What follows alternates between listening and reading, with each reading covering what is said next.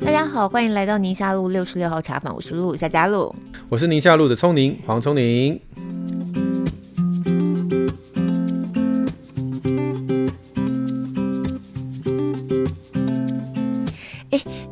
家小孩应该线上毕业典礼都已经结束好一段时间了哈，悲伤的回忆啊，悲伤的回忆，所以还是有感嘛，对不对？不是，是不是？是一整个虾，不知道我在我在脸书上看到其他小朋友的线上毕业典礼，好像没有一个人比我们学校的虾哎，真假的？你们是怎样？连线非常不稳啊，嗯然后就从头到尾就都是。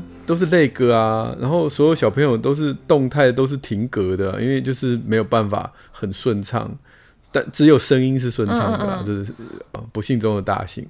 但是从头到尾就就这样过去了耶，然后都不知道在干嘛这样，所以真的就没有感觉，完全没有 feel。但是这这个没办法啦，我也没有要怪学校啦，有些学校。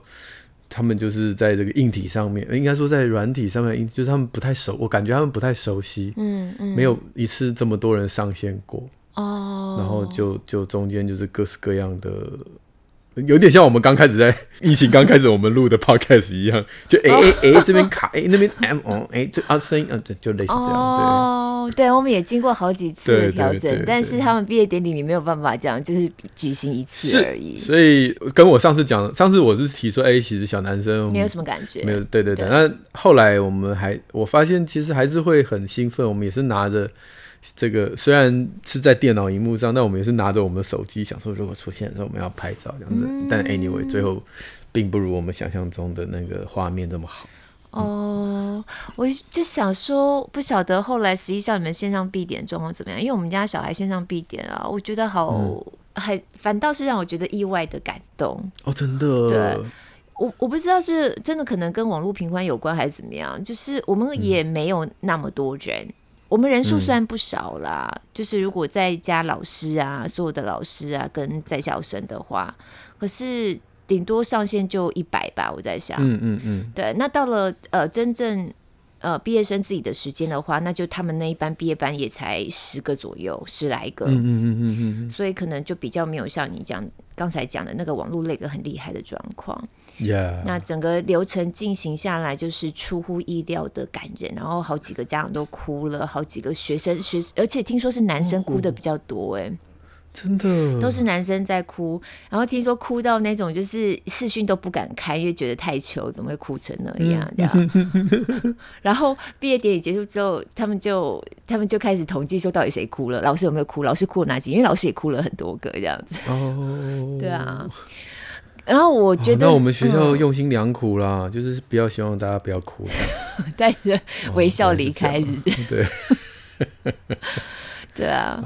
然后，然后我们中间有一段桥段的设计呀，其实就是每个孩子都有都有这样子的过程，就是呃，孩子们会先做一个 present 这样子，然后有一个简报。嗯呃，去分享这六年来他们自己的改变是什么？这样，所以有一个比较像自我成长历程的简报。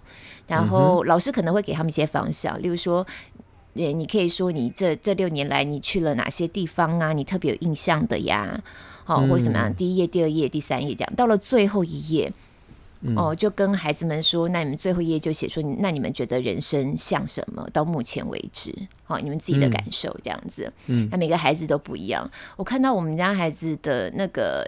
那个简报一做下来，我真的觉得很感动。就是我没有想到，原来他已经这么了解自己，齁，或者说知道自己还有什么需要改进的呀，还有什么可以进步的地方。然后他对于人生的看法，原来他有这样子的体会。嗯嗯，那我觉得这是我原来没有想象的。他最后一页说他，我觉得人生像什么？他画了一个心智图，我不知道大家知不知道心智图是什么。反正就是有点像是一个结构图，就是你可能阅读一篇文章、看个电影或什么，你就把那个内容的结构把它像树枝状的把它画出来那种感觉。Oh, 对，uh, uh, uh, 那他画了一张心智图，然后他说他觉得人生就像一连串的选择，就你选择不一样，你就会走到不一样的路上去嘛，然后再下一个选择，再下一个选择，这样子。对，哎，好有智慧哦。他画了一个心，然后说他觉得人生就像一连串的选择，像心智图一样。我突然就觉得说，天哪，你不是一个很幼稚的、很白目的，我每天看的都一肚子火的小孩吗？哎，这真的很厉害哎！我其实以前也曾经把生命比喻过这个东西，然后我也跟人家分享过，但那是我高中的时候哦，不是小学毕业。我那时候是因为很多人在讨论说，到底啊，在信仰当中，到底到底上帝是不是全知全能？嗯嗯嗯，啊，他如果全知，那那我干嘛还要每天做什么？啊，你都知道了，对不对？对对对。那那时候我我就那时候就自己思考这个问题，我就画了一个心智图，我就说，呃，我们认为生命是一条线嘛，嗯，所以你会觉得说上帝是全知，那这一条路你就已经都安排好了啊，我我干嘛呢？但是我说其实上帝的全知是那个心智图里面的每一个分支他都知道，虽然中间都是你做决定，但是那个分支可能开枝散叶，你人生当中的每一个决定乘以那个倍数，你可能人生有。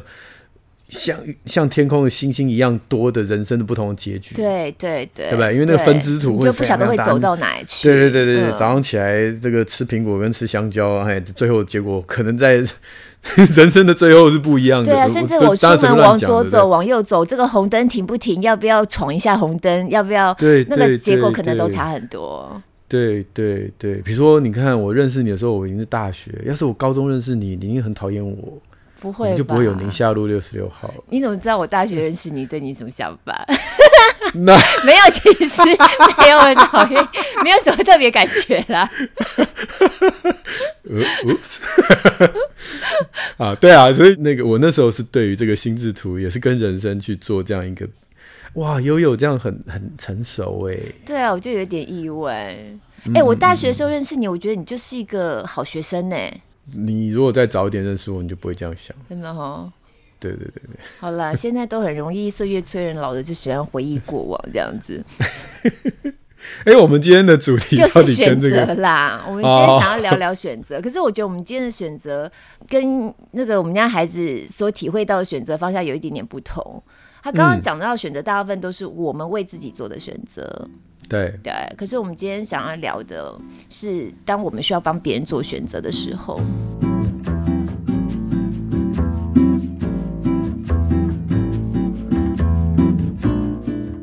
会让我起心动念想要聊这个题目啊，其实是从呃一刚开始就是开放让呃一般民众施打疫苗的时候，那那时候其实是六月中，嗯、大概六月十五号，然后刚开始开放让一般民众打的时候，就是按照年龄来开放嘛，嗯，好、哦，就是从年纪大的先打。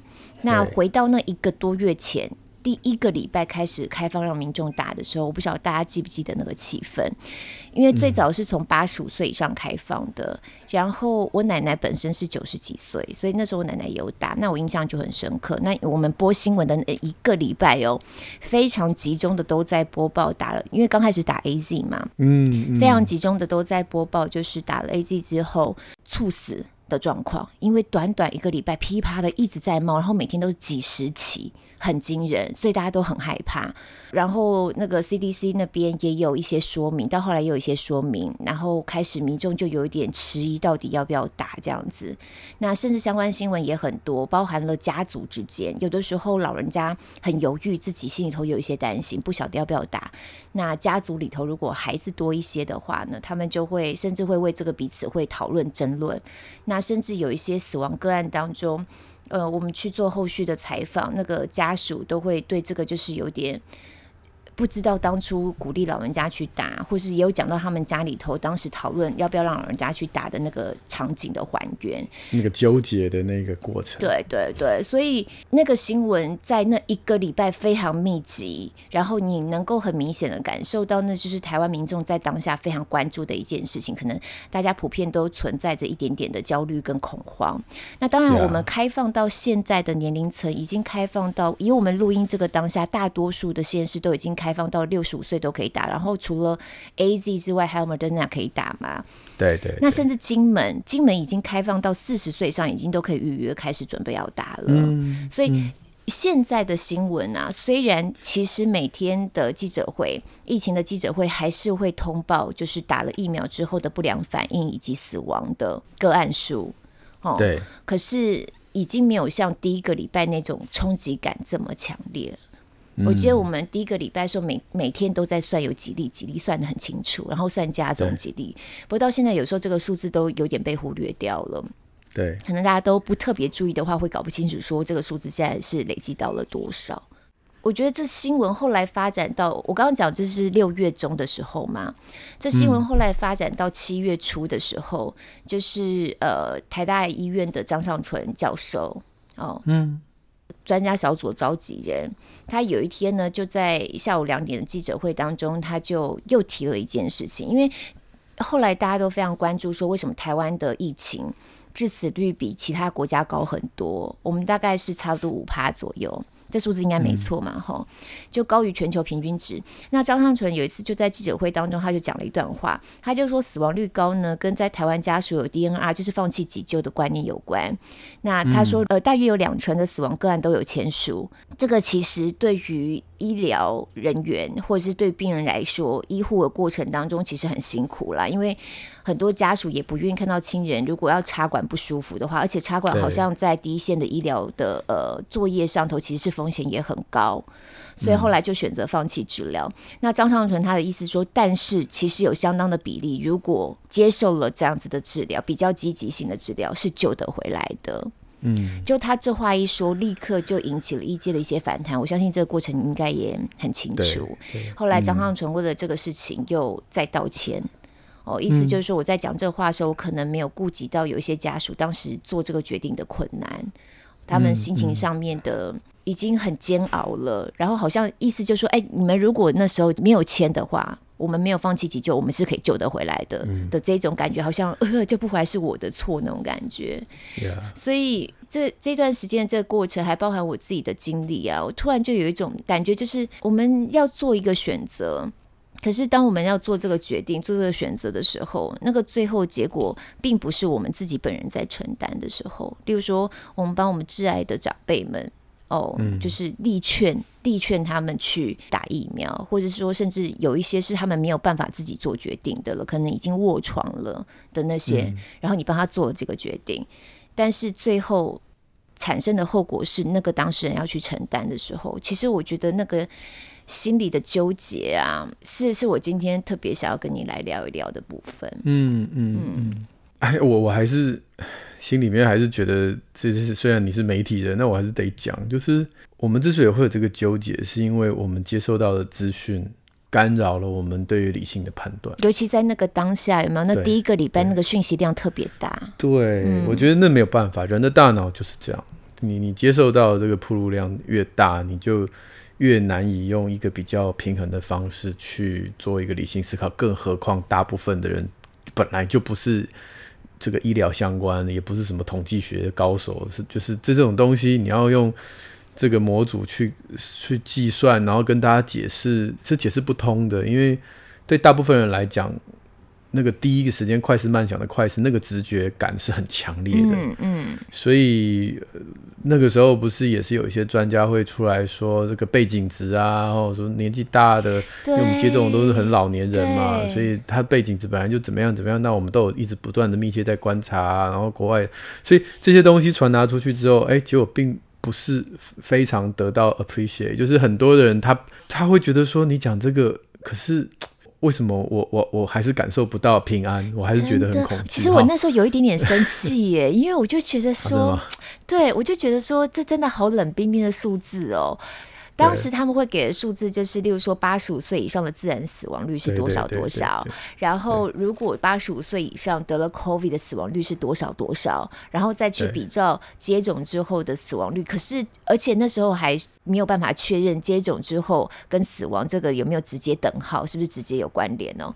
就是他用这些数字告诉你百分比，告诉你说其实还是应该要去接种。可是我每次在新闻当中看到。他们就是一排嘛，哦，这五个人或几个人坐在上面，嗯、然后在那边朗读这些数字，我心里头就有一种，你讲的是数字，可是我说的是我亲爱的爸爸妈妈、爷爷奶奶、我的家人、我的长辈。对啊，可是如啊，我们就角色互换好了。嗯嗯、如果你是官员，那你怎么办？假设你是，所以我心里头虽然有那个，我刚刚跟你讲，我就有一点气的感觉。其实我也知道，他们好像也只能就是对拿出来这个数据来试图说服，然后就给大家这样子翻白眼，然后真的，他们的工作就是被大家翻白眼，多么可怜啊！领薪水就是被翻白眼这样。对，所以你刚刚一讲到那个，我就想到当时我那个。一边在看新闻，就因为我们一直都盯着新闻在看嘛，嗯、一边在看着，一边心里头的那个感受。对，人真的是一个很复杂的动物，尤其是大脑，不是我们想要去做理性思考就能解决上。然后我们其实情感的这一面也不能被忽视。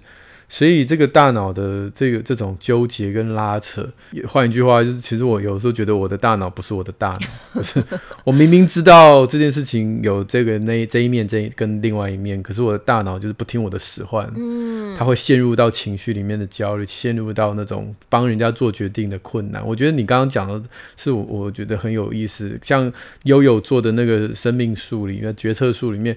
说老实话，也有很多都是别人帮他做的决策啊。你自己对这个身为妈妈，帮他做了很多的决定。为什么他去体制外念书？那也不是他决定的。老师对啊，对啊，对啊。所以，我们人生当中本来就有很多状况下是我们可以自己做决定，也有很多状况下是别人帮我们做决定。那撇开别人帮我们做决定的那种感受，我们其实要帮别人做决定的时候，我们是不是也有这种这种纠结？就哎呦，我要在人家的生命树这边。按个钮，哎，就是转个弯，哎，嗯，但我那万一我，我不晓得那个结果怎么样，啊、而且不是我会承受那个不好，对，对啊，所以我觉得那个真的，我你让我想到当时就是我奶奶嘛，她、嗯、她等于是开放的啊、呃，第二天我记得是去是打疫苗的，嗯、那。原来有一段时间不是要给大家打疫苗，然后大家都不大愿意去打嘛？那那时候你就有劝嘛，然后你的说法就也也讲到老人家，我印印象太深刻了，因为我就是拿你。跟大家的说的这个未教内容回来跟我们家人讲的，你就说老人家不要以为都不出门哈，不接触人群，不群聚，好像不打疫苗就没事了。那除非你你都觉得家里头孙子孩子们都不要回来了，因为孩子们就是很容易把这些病毒带回家。那那你那时候讲这个，后来我就回头跟我。妈妈、爸爸妈妈在聊这个事情的时候，我就说一定要叫奶奶去打，因为我奶奶原来就是她觉得你刚刚的那个想法，你刚刚讲那个想法，就我不出门呐、啊，我不出门其实就没事了这样子。对对。所以后来我奶奶去打了之后呢，我心里头其实真的很紧张，因为我又每天都在播那个新闻。每天都在播有有哪些老人家又怎么样了，然后突然在家里，然后隔天去摸就没有气息，我都快吓死了。对，然后又是你劝奶奶去打。对对，又是我是最主张就是奶奶一定要去打的那个，然后我就那个礼拜都就是一直默默的打电话回家，哎，奶奶今天还好吗？奶奶今天有没有怎么样啊？有没有哪里不舒服啊？或哪里可以说 我超紧张的，我就是很。我心里头有有那个忐忑的感觉，然后我头脑就像你刚刚讲，头脑是知道的。你跟我讲的，我我也都觉得对，就是这样，就是头脑都很清楚，理智上面都知道。你情绪上面你克服不了啊，你就是每天一直都觉得，然后你真的很担心他，如果真的怎么样的话，我觉得我我我我没有办法，我承受不起的那种感觉。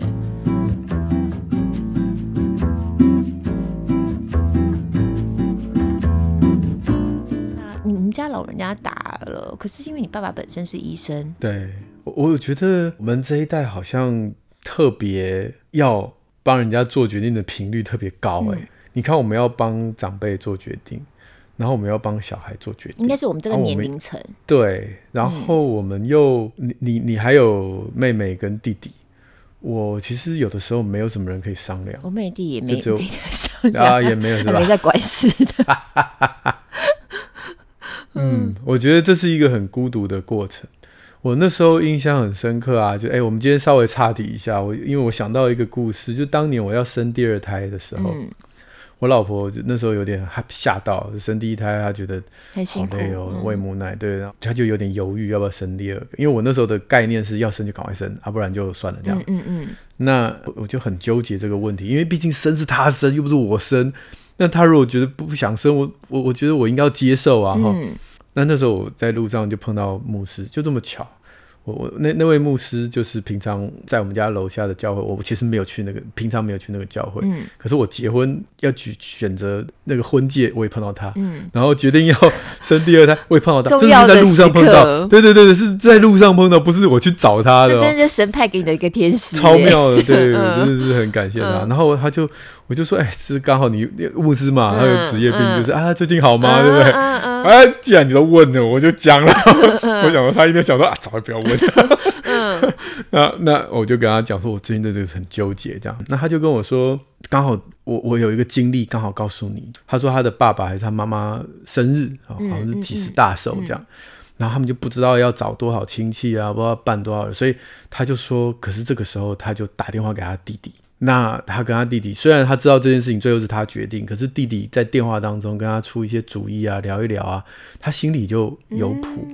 挂上电话之后，他就突然之间觉得很平安，他知道他要怎么做了，这样子哈。即便最后还是他做了哈，可是他说：“我觉得我到这个年纪，我突然发现有一个兄弟姐妹可以打讨论很好，这样你也不要用这件事情就是去逼你的老婆生。就是说我只是跟你分享，我觉得手足，当然小的时候也是吵架干嘛，但是长大以后我觉得很好，这样啊。”他就讲了，我就觉得这个讯息好好令人安心。就是回到现在这个此时此刻，我也觉得，等到我要帮我爸妈做任何决定的时候，虽然我姐姐不在台湾，但至少我我还有一个人可以商量。嗯嗯，好、哦，就是就是替老人家做决定，那替小孩做决定有我的老婆可以商量。嗯，我觉得那个做决定的过程，像你那时候如果全家就你一个人扛，帮要等下去打疫苗，就你一个人扛，没人可以商量。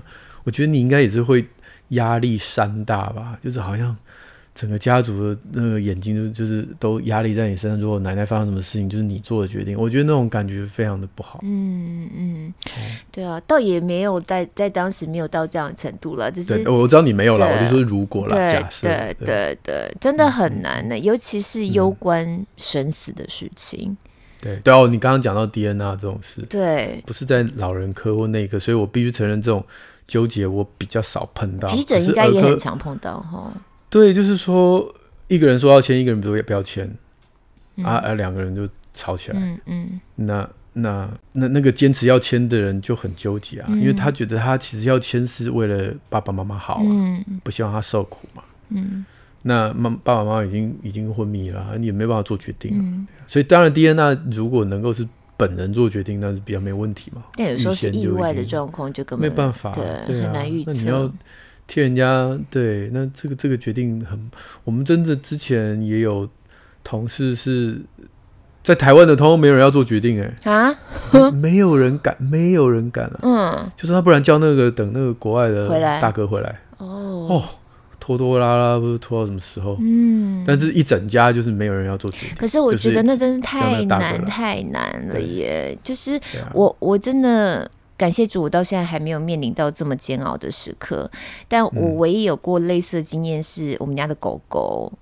对，嗯，那个时候它已经年纪很大了，然后几次身体因为太虚弱，然后进出到兽医院。那它每一次进出兽医院呢，就是去打点滴。或是怎么样，医生弄一弄，他还是可以活回来的感觉。那我们就会带回家。嗯、可是到了最后一次的时候，他真的没有办法，就是送进兽医院。嗯、然后你每次去看他呀，他都是在一个就是昏迷的状态，我不知道他都没醒来过，眼睛都没张开过，然后就是一直躺在那边。那到最后他，他他连东西都完全没有办法吃进去，就是兽医用肉泥这样，然后用注射针筒把它用。注射进去，嘴巴都会流出来。那你很明显，你看到那状况，你就知道他真的不行了。这样，对。那我们就是要做最后决定，就是要不要让他安乐。我我我那次就觉得体会很深刻的是，连一只宠物，哈，你说狗狗，虽然我们一起生活了十多年的时间，嗯、像家人一样，但是它它就是狗狗嘛，哈，宠物这样子。然后你要帮它做这个决定，然后它很明显的就是它真的没办法了。然后你即使把它带回家，你也不可能家里有点滴这样，它把它注射这样。对。然后我们要确认的那个刹那，我都觉得哦。很难，我根本没有办法。所以是我先生做的那个决，最后决定其实是我先生做的，是是我老公做的。就是你刚刚一讲，我就觉得那个有没有人跟你一起去面对这个要做决定的那个刹那，是他做的决定。但那个经验真的让我觉得，天哪！如果我今天连帮我的宠物、我的狗狗要做这样的决定都难到这种程度的话，我真的觉很难想象，如果今天那个对象是你的父母亲、你你的长辈，嗯，那有多么的煎熬。就你理智上都很清楚，我头脑上都知道啊。可是我的心里手，我的心理，我的情绪，我就是很难去克服，那可能要花好长的时间。对，嗯，你是那种就是一件事情，如果最后 turn out 是不好的，你会后悔很久的吗？嗯，当帮别人、帮自己、帮别人，我们今天聊帮别人好了。帮别人，对，对，比如说假设你帮你的孩子选了一个什么什么学校，然后最后发现那个老师。根本就是会霸凌学生啊，嗯，然后你就让他在那边受苦，这样你会自责吗？我会自责，我会愧疚，可是我会想办法要去解决，就我还是会去面对，不会逃避。哦，那万一是不能解决的？哦，我感谢主，我现在还没碰到这种状况。就如果像你刚才讲的那种，如果学校或帮孩子做什么，因为孩子时日还长啦。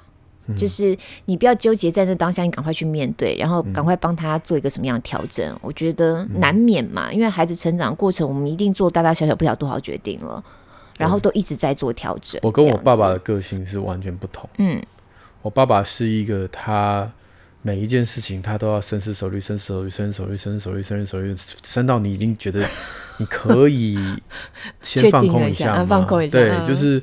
不要，他一定要最后做出一个他认为最好的决定，而且他要很笃定，不能有任何闪失。嗯，那我觉得他的这个个性真的是给他很大的压力。那我我的个性就相反，我的个性是我先搜寻到大部分的资料，我觉得这个决定是够好的，我不要完美，就是已经是够好了。然后也是目前最最佳解最佳，或者是我认为最可执行的。嗯、有的时候空中楼阁做不到嘛，嗯嗯嗯。那我做完之后，我其实就不会后悔。这样，我就因为我觉得说，生命还是在上帝手上，嗯、我们做的任何决定其实都没有办法。就圣经讲嘛，你的任何人能够能够借由自己的思虑，然后让寿命增长一天吗？不可能嘛。嗯，就是你其实你要活到什么时候，你也不晓得。所以我做的任何决定，只要我的出发点是善意、是善良的、是有努力过的，那我就不会后悔。那也许最后 turn out 是不好，但是我相信生命是掌握在上帝手里，因为不好的事情永远都会发生。真的。可是我跟我爸爸沟通这个观念，他没他说我没有办法像你那么豁达。嗯。好，那我觉得我们父子常常在替我妈妈决定这个医疗的治疗的过程当中，那个个性就。就整个你就发现就很不一样哦，很不一样。我妈整个疗程因为很长嘛，所以你们好几次要面临这样的决定。对，然后比较妙的是，我父亲其实正确的时间很多。嗯。比如说，我就印象很深刻，那时候他的指数开始偏高。我的个性是说，妈妈都已经就是 cancer free 哈，就是已经没有，理论上应该算是没有疾病，已经七年了。我说这指数稍微一点点的波动也是正常，而且连他的主治医师也说，这个指数我们可以再观察一下啊，它、嗯哦、高到什么程度，我们再来再来看他怎么办，再来看怎么办。但这件事情，我父亲就不是这种个性，他就睡不着，翻来覆去睡不着，翻来覆去，然后一定要那个医生帮他安排一个核磁共振，这样。那当然了，因为他是对嘛，他的身份，那个医生就说好嘛，对，嗯、一扫。他就在脊椎里面看到小小的，就是癌细胞已经转移到脊椎了，就是这样，就是两个人个性就不同。如果是我，我就那时候想说，如果今天妈妈只有我照顾，他下一次做的时候，那癌细胞应该很大。嗯，但是因为是我爸爸这种个性，他帮他做了这个这个决定，所以那个癌细胞很小。嗯，后来治疗就反正就把复复发，但是把它压下去。那。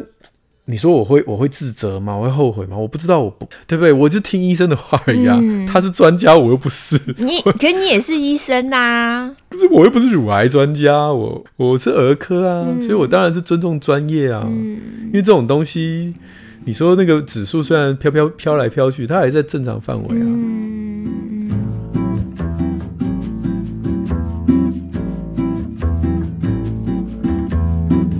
我们常常说。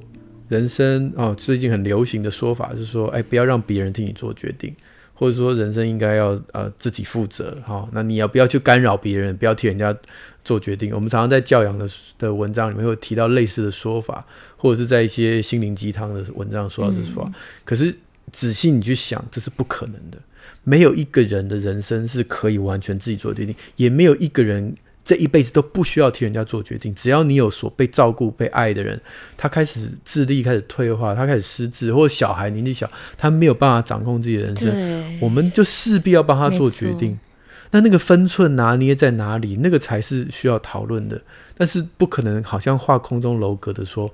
啊，这种事，这是很多事情就自己负责啊。嗯，哦，我我觉得我们也可以聊聊，帮孩子，哎，小朋友在马路上跑，你自己人生你自己做决定啊。哦，要不要被车撞就看你了，嗯，是不是？是这样吗？就不是吗？嗯，你就非得担这个责任去干扰他的这个行为，然后承担他讨厌你。对，妈妈把我抓着不准我跑来跑去，然后承担那个哭那个愤怒，嗯，然后可是你也知道这个决定。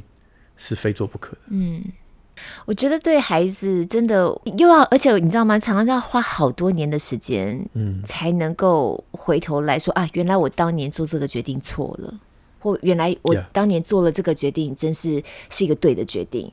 然后那那需要很长时间来做检视，嗯，然后再加上那可能真的某一个某一次的一个决定会攸关那个孩子未来整个人生的路就再也不一样了那种。嗯，对，我就尽量不要让自己去想这件事情。你还是可以很豁达。就是我们如果觉得说我们做决定会让孩子一辈子攸关一辈子，那这个决定怎么做啊？真的。所以我每次都要告诉我自己，我今天做这个决定可能 turn out good，可能是最后是不好，不管是好或不好，那。但是至少在此时此刻当下，那个出发点是好的。我第一个就是我的出发点，我要先理清，我是为了他好，还是为了我好？我觉得这是第一个。嗯，哦，有些人做这个决定，嘴巴讲是为别人好，但其实但其实是为自己好。可能这样子我比较方便一点呐、啊哦。对对对，嗯、你要讲那个很很难听的、很恶心的，有些人不签 DNA，嗯，不帮自己的爸爸签 DNA，因为爸爸还有十八趴。啊，他不让他死啊！对，这个、他嘴巴讲的他多爱爸爸，然后讲的泪流满面。但大概久了，你就知道那都是那个类型的故事，真的听过很多，尤其有那种家族争产的。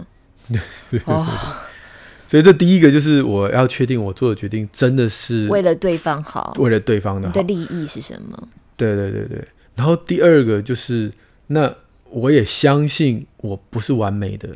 我做的决定，最后如果是错的，那个是交托在上帝的手中。嗯，呃，我我不应该要为别人的生命负这么大的责任。这我可以为他负一点的责任，但不是负这么庞大的责任。好像今天。这个决定是我做的，害了他一辈子，我愧疚感背了一辈子，愧疚感背一辈子。我我觉得这个太难过了，人生就这么一次。嗯，哦，你爱别人，你要爱自己。对啊，我大概在这两个角度去思考之后，然后经过可能第三个人跟着讨论，跟着同样有这样的一个信念、爱他的人的信念的人。讨论之后，然后我就放手，嗯嗯，那就不后悔。对，我觉得这对每个人来说，其实需要的时间长短不一样，然后你那个愧疚感的强度也不一样。嗯、对，当然就每个人个性。可是真的回到你刚刚讲的信仰的部分呢、啊，我觉得我就很能够体会，因为太多不能够掌控在我们手上。即使我尽可能的做了最好的沙盘推演，我尽可能做最好的 SWOT 分析。嗯呃，多么的理性这样子，嗯、可是终究是最后结果，你有时候就是超出你的预期嘛。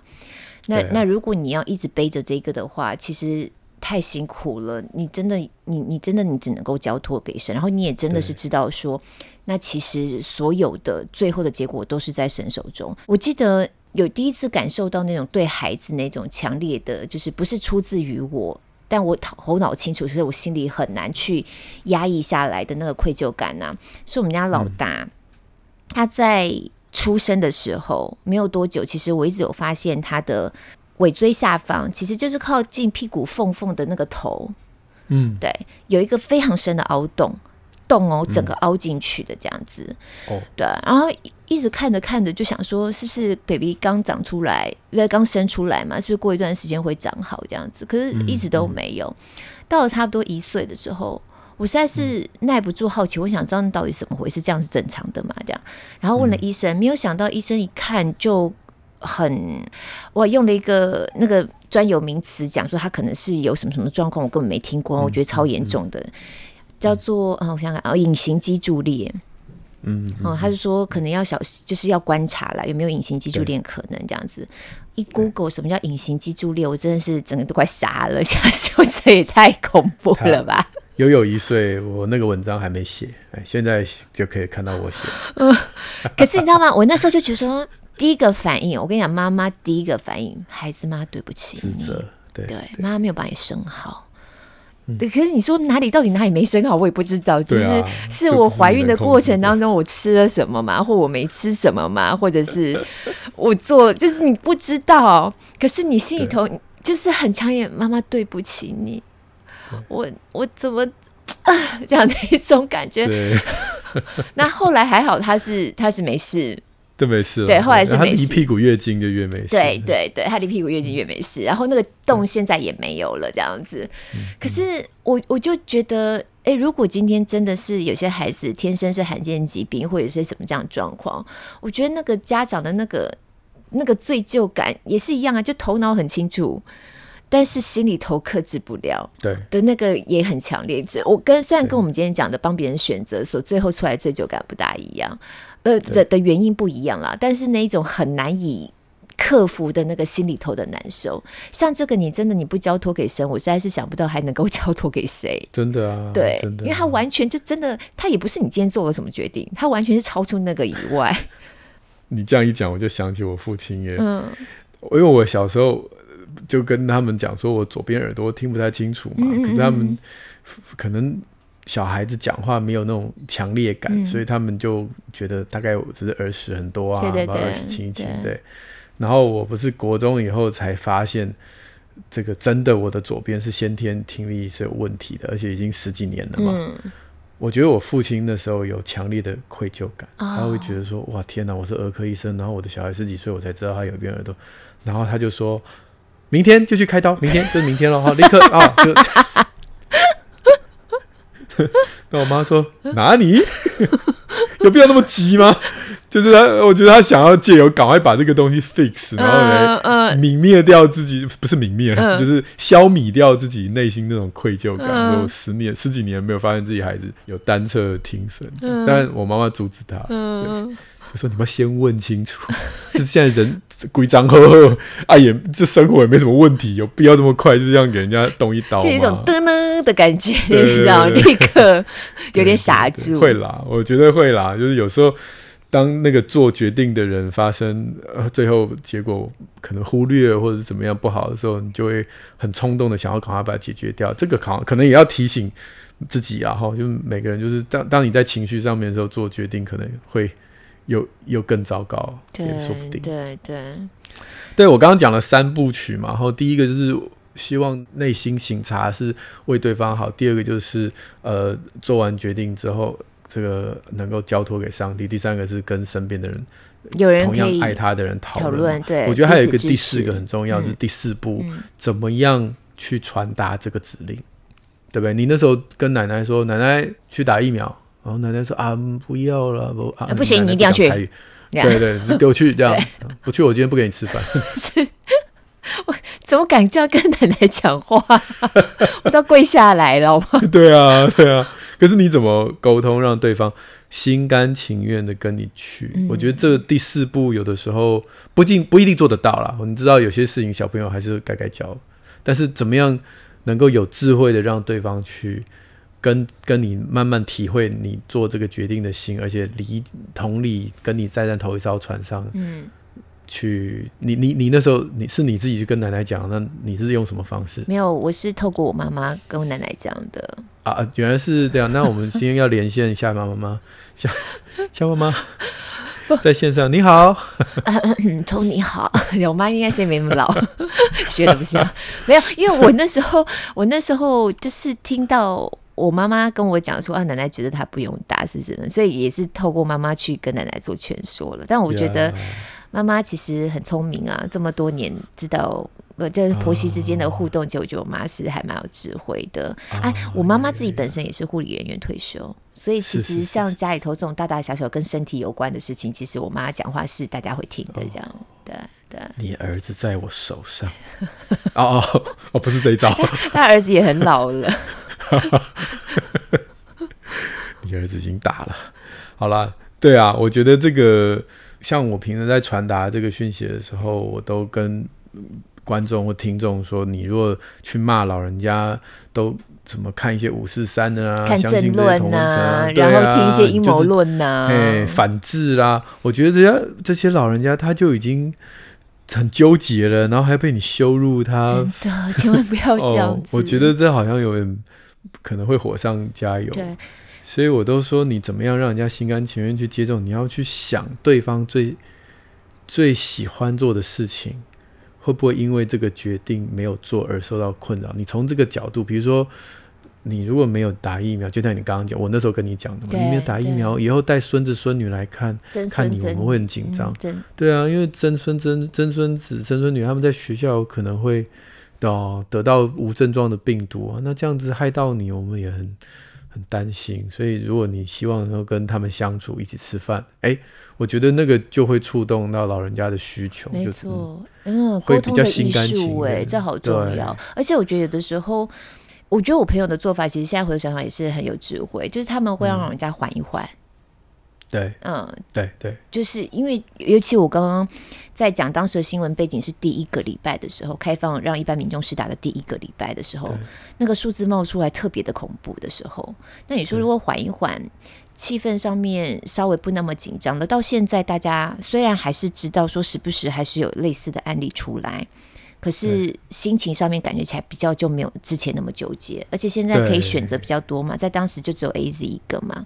对，对我觉得现在我听我身边的朋友，他们老人家去打的比例也几乎几乎都打了，那我们就常常为了教会的这些长辈们，然后为他们施打疫苗的平安祷告这样子。对对。那你也知道，大家其实慢慢的也都能够比较坦然的去接受这样的状况，或者是去承担相关的风险。对对，也不用那么急在一时，就是你赶快做决定，嗯、或者你一定要怎么样这样子。因为我觉得帮人家做决定的人，常常也会陷入一种我是为了你好，你怎么不接受我的好意？对对对。好，我觉得那然后就会更小灯熊，还有点强迫性的。对，嗯，我那时候要我妈妈去做助听器，我是为她好嘛，嗯，因为我知道她听力。虽然没有很糟糕，但是那会影响到她跟人的沟通。哈哈这样子听不到。对，因为没有，他会常常听错，因为他虽然整体的分贝数没有掉，可是他的高音频的听力是掉很多哦，所以那个呲嚓咔这种音他是听听不清楚的。嗯。所以他就很常常会误会哈，嗯，比如说加入他就听成压入，哦，就是呲 嚓，就是那个会不见，就会让小朋友跟他聊天的时候，其实很难聊，有点鸡同鸭讲，而且小孩子又不像我们大人，嗯。啊，再讲一遍，小朋友讲一遍你没听到，他常常就翻白眼了，就对了，对，翻白眼。所以我那时候我也是为了他好，那我都已经找了朋友，然后也带他去，也都什么，但是他不要。我那时候也就觉得说，哦。我费尽九牛二虎，而且要不是我们家有医护人员，你那个听力还会继续退化下去，你都没有人会帮你哎。嗯嗯。然后那种感觉就是哦，我是热脸贴冷屁股。嗯。可是，可是我我已经有很多次经验了，我就我就跟你讲一样，我就说好，OK，那我们的话题就到此为止。因为如果我再继续跟他争，再继续吵，等到我可能三个月、五个月以后再要跟他提这个话题的时候，他已经那个负面情绪已经在了。嗯。哦，你又要来跟我讲这个哦。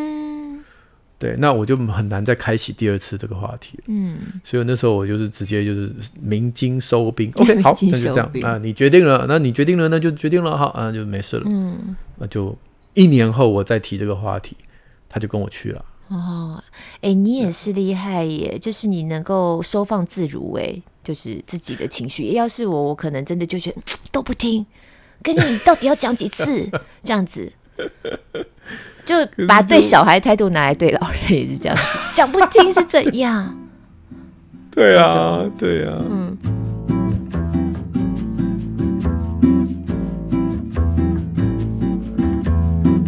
小孩也是啊。哦小孩更常这样。我的小孩以前去打棒球我不知道有没有分享过这件事情反正他在棒球场上不是很快乐。嗯嗯。他太敏感了，就很容易被教练大小声吓到。再不然就是旁边的那些小朋友在那边 哈没接到那种 那种一个遮一下。对对对对对，他很容易就受伤，嗯、所以他那时候就就是表明不想去嘛。嗯。那我已经。费尽千辛万苦，然后各式各样的这种资源都帮他打点好，连买了球、买了球衣、球裤、手套，然后也已经撑了一学期。就是他也不是立刻放弃，他已经撑了一学期了。然后就跟他们哎呀，不要去之类的。嗯、那你当然心里会觉得说，我过去这些努力，然后我还开车载你去回来什么的，嗯、哦，一整个觉得很不开心。可是那时候我也是。稍微啦，我当然我有稍微，我不可能那么的豁达，我有稍微跟他表达一下我的情绪，但是我有跟他说，反正你在这，你做个决定，如果下一次这些问题都还是存在的话，那我们这学期就结束这样。嗯，那结束之后，我们就一段时间都没有聊棒球这个运动啊。哦、可是你看，现在几年过后，在两三年过后，他自己很爱啊。嗯。嗯嗯，就好像觉得，如果当初我一直给他强逼下去，反而反而可能他现在就很对这个东西就碰到就倒弹，就倒弹，对，就再也不碰了。你可以看到很多我们以前那个年代的校队的选手，他们为了要升学，然后就是强迫自己去练习啊，干嘛？其实他虽然是某种球类运动或某种体能很厉害，可是他是没办法而去的。他一旦上了大学，他就放掉了，完全就就不打了，就再也不碰了。我就觉得哇，怎么会有 你以前这是你生命的一部分？你怎么恨到就是终于我我达到我目的了？这东西我死也不碰，再也不碰。嗯，好，学钢琴也是哦，真的被打打打打打到后来就是好了，就是妈妈说我只要考到什么什么级，哎，然后之后就再也不弹琴。嗯，所以如果我们今天逼人家做的决定，他没有办法。找到那个动机，就没有办法心甘情愿的去做，那就缓一缓吧。对啊，嗯、那真的是等一等。哇，所以其实帮人家做决定，这个状况各式各样啦。哦，嗯、有的就是真的是攸关生死啊，有的就是像我们刚刚也有也有聊到的，帮孩子做决定，那还有一些可以调整的微调的空间。对，但不管怎么样，我觉得。我觉得我们今天有一个共识，共同的结论真的是很棒。就是我们做决定前，我们都先想好了，然后我们的出发点我们很清楚，然后做完之后，我们就不纠结在那上面了。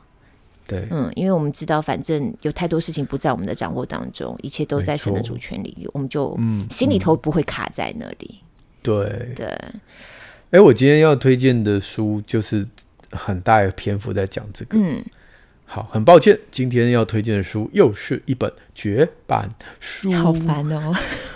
哎，还是我们可以推荐《娇妻与天下》再重新出版。这本很，这本因为我看的时候是十二十年前了，嗯，它是二零一一年的书嘛，嗯嗯嗯嗯，然后那个时候我就看了，对，对对对对，然后呃红了很长一段时间，叫做《过犹不及：如何建立你的心理界限》，嗯，叫 Boundaries。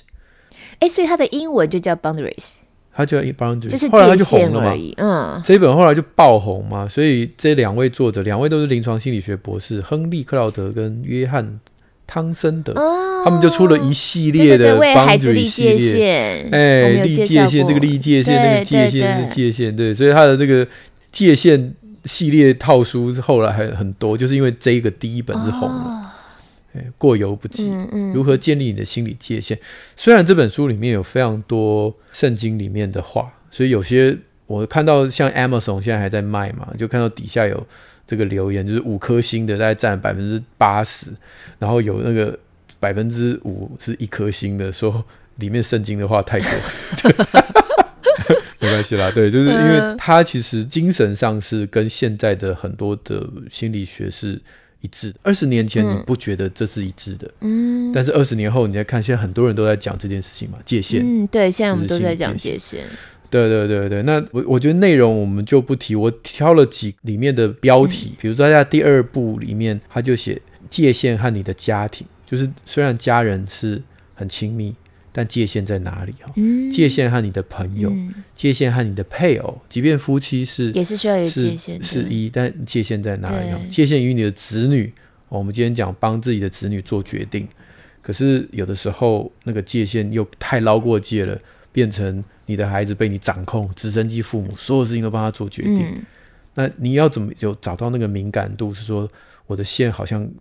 画的太过去了，嗯，往后退一点点，让我不要再去参与、掌控、操控孩子的人生太多。嗯、这没有一个标准答案的。每个小孩在不同的年龄、不同的环境、不同的个性，我觉得那个那个线都不一样。家里的手足都对，兄弟姐妹个性不同，那个线都不一样。嗯、所以我觉得这本书是二十年前给我很很大的冲击。嗯，因为在我们的华人家庭里面没什么界限。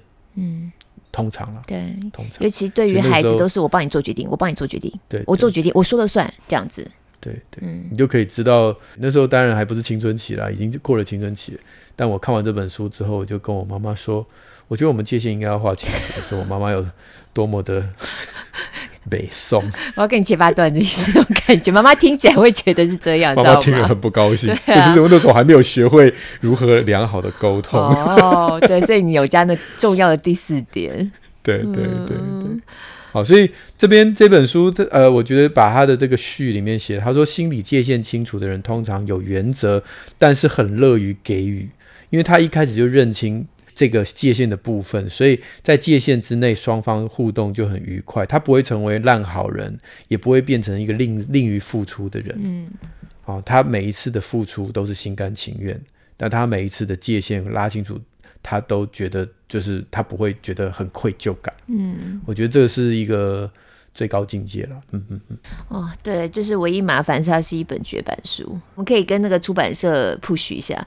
其他要不然，我觉得类似像这种书都可以出电子书，哎，对不对？对啊，哦、其实其实过很久之后回头再来看，都还是很有帮助。对对，对，好，这本书里面有。讲到很多在教会里面的事情，我不，我那时候看了也很有感触，就是教会也常常会界限不清楚，超多。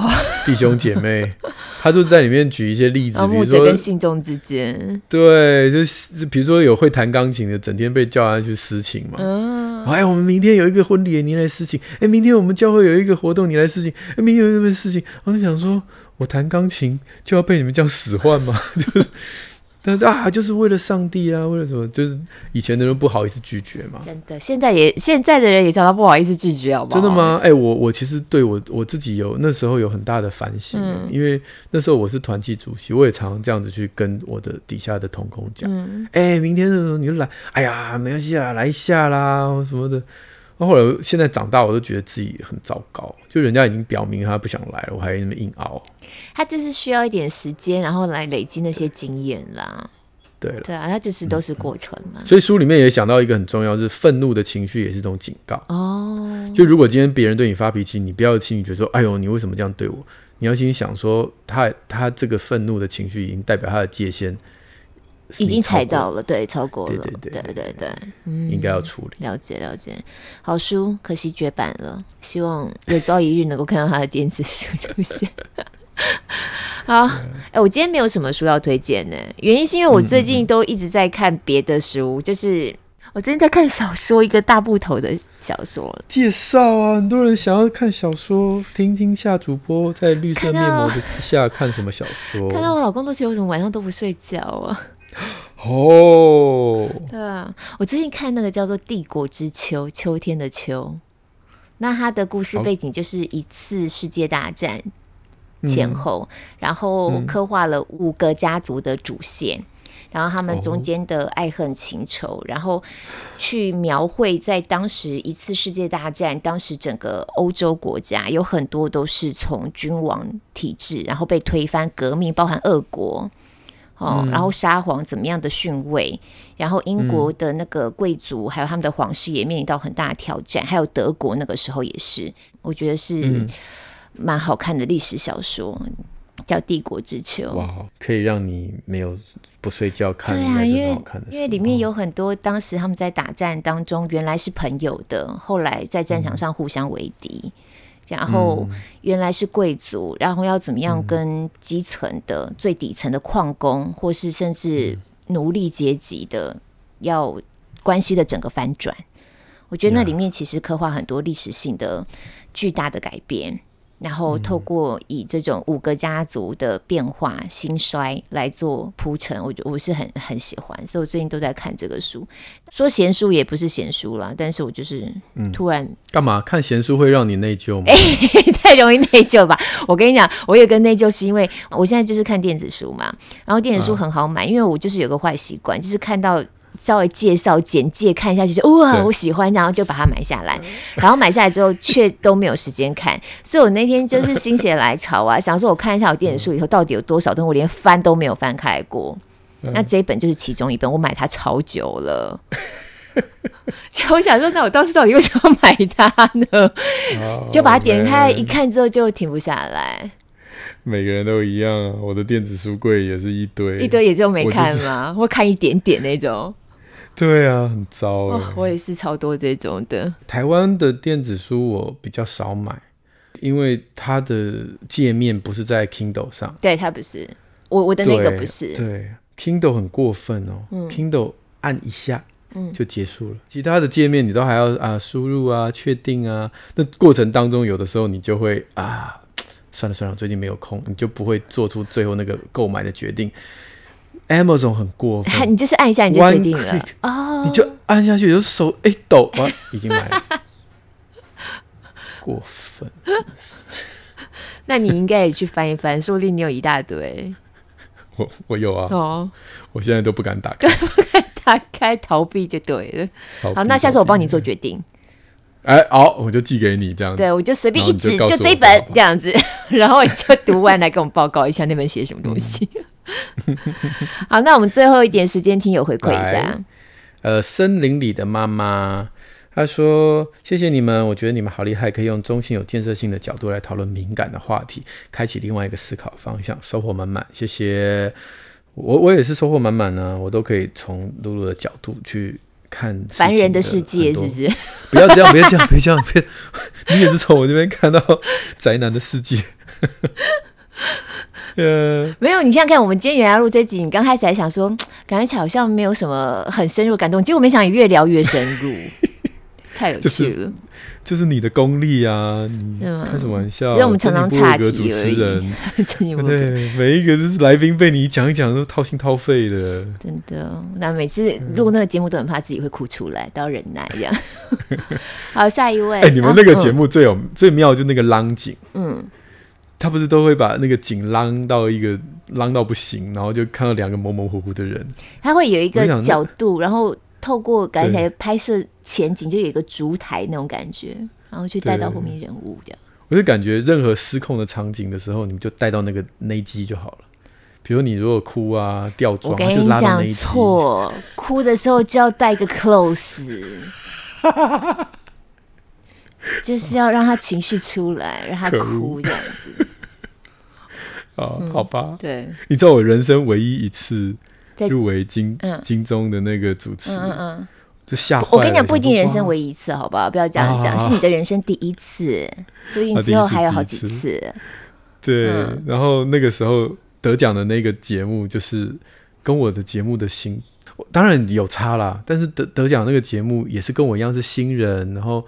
主持的这个时间也不长，然后可是节目的设计也都很温暖，这样，所以我那时候就觉得说，因为我们两个节目通调很像，输就输在他的节目有人哭。哦，对，然后因为感动，他们节目就是会访问什么，然后就会有感动就会哭，我的节目都被我搞得很很欢乐，没有人要哭，就是就是我跟你讲，就是像你们这种，就是也也不能讲半路出家，但就是跨业有没有？然后斜杠来、嗯、来做主持。然后立刻就被提名，然后我们这种就是做很久了，然后都我已经觉得我这辈子没有机会，不要说得哦，连被提名都没机会。每次在旁边看就觉得啊，主啊，就要祷告一下。我就提那个提名，真是人生太有趣的经验了，我根本不会想到，谁会想到？对啊，而且得奖的人姓黄，哎，也姓黄，你知道他那时候那个说得奖的是。黄，然后你就这样哇，那心跳停了一拍，想说哪里可真的有可能？我只是来看戏的耶。对，但还好后面两个字不一样，吓死我了。嗯、啊，好了，下下面一位，好，爱看你们主持节目，也爱听你们谈话频率，听起来很舒服，谢谢 Vivian 真嘎啦，嗯嗯，嗯啊，这从 Vivian 真啦啦，嗯啦啦，谢谢你。最后呃，我快速的念完，呃，Vivian V V N C，他说对于有两个。因为对有小孩的父母，他是两岁孩子的妈妈，从选校到护眼，听了好多知识哦。更谢谢节目更新与时俱进的资讯，非常非常喜欢，谢谢你们。他说你是主播界的女神哦，妈妈界的男神怎么没有先讲？好，下面、嗯、最后两个我来念，这个好好，嗯，这个也给你。好，这个获得启发的感觉真好。呃，优质节目值得推荐。喜欢两位主持人对谈激荡出的想法，是我心目中最优质 podcast。每次重听节目还是很有启发。哎哎，我有时候也会重听我们节目，是不是太自恋了？而且我跟你讲，我自己重听的时候都，就是你明明知道那个笑点是什么，或是那个梗是什么，还是会笑。哎，我想有这么好笑？就哎，好，下面这个我来念。嗯，这这搞什么？下面那个来三个字。下面这位，下面这位，呃，Jen HC 二零零二这位朋友，好朋友，他的标题是 这样，我可以念多几个字。他的标题是 A 三第十五集，为什么人喜欢预知未来这一集？他说赞一下，赞一下，三个字，三个字。下面这个我来念，我来念啊。Kate 零赞赞赞，念 完了。知名主播竟然柿子挑软的吃，这怎么回事？你想说为什么他一直要念下面那两个？对，好啦，今天节目就到这边。在宁夏路好书专卖店，还是有我们过往推荐亲子天下出版的好书哦，还有那些线上课程的链接都在里面。的那也记得，如果你用 Apple Podcast 听的话，五星赞一下。上次有人说他人生最生气的就是他找不到 Apple Podcast 五星在哪里，真的很令人生气，因为我也常常找不到。啊、真的吗？就在那里呀、啊？哎、欸，在那里，这人家听得更生气。在那里到底在哪里？那里是哪里？我想自己按自己站有点不好意思，但偶尔想按的时候，还真的又找不到，所以我可能要 哎、欸，小编出一下那个 SOP 好不好？先按哪再按哪。说 对我我有时候也找不到，没事，我都帮你按了因为我有空就去按一下。结果发现前面那么多个赞，大概一半都我按的是，都是按到手。原来那个赞赞赞也是你哦，你就是 Kate 哦，赞赞赞，我就侧翼。对，嗯。好，那许愿池也持续开放中，我们下个礼拜在空中再会喽，拜拜，拜拜。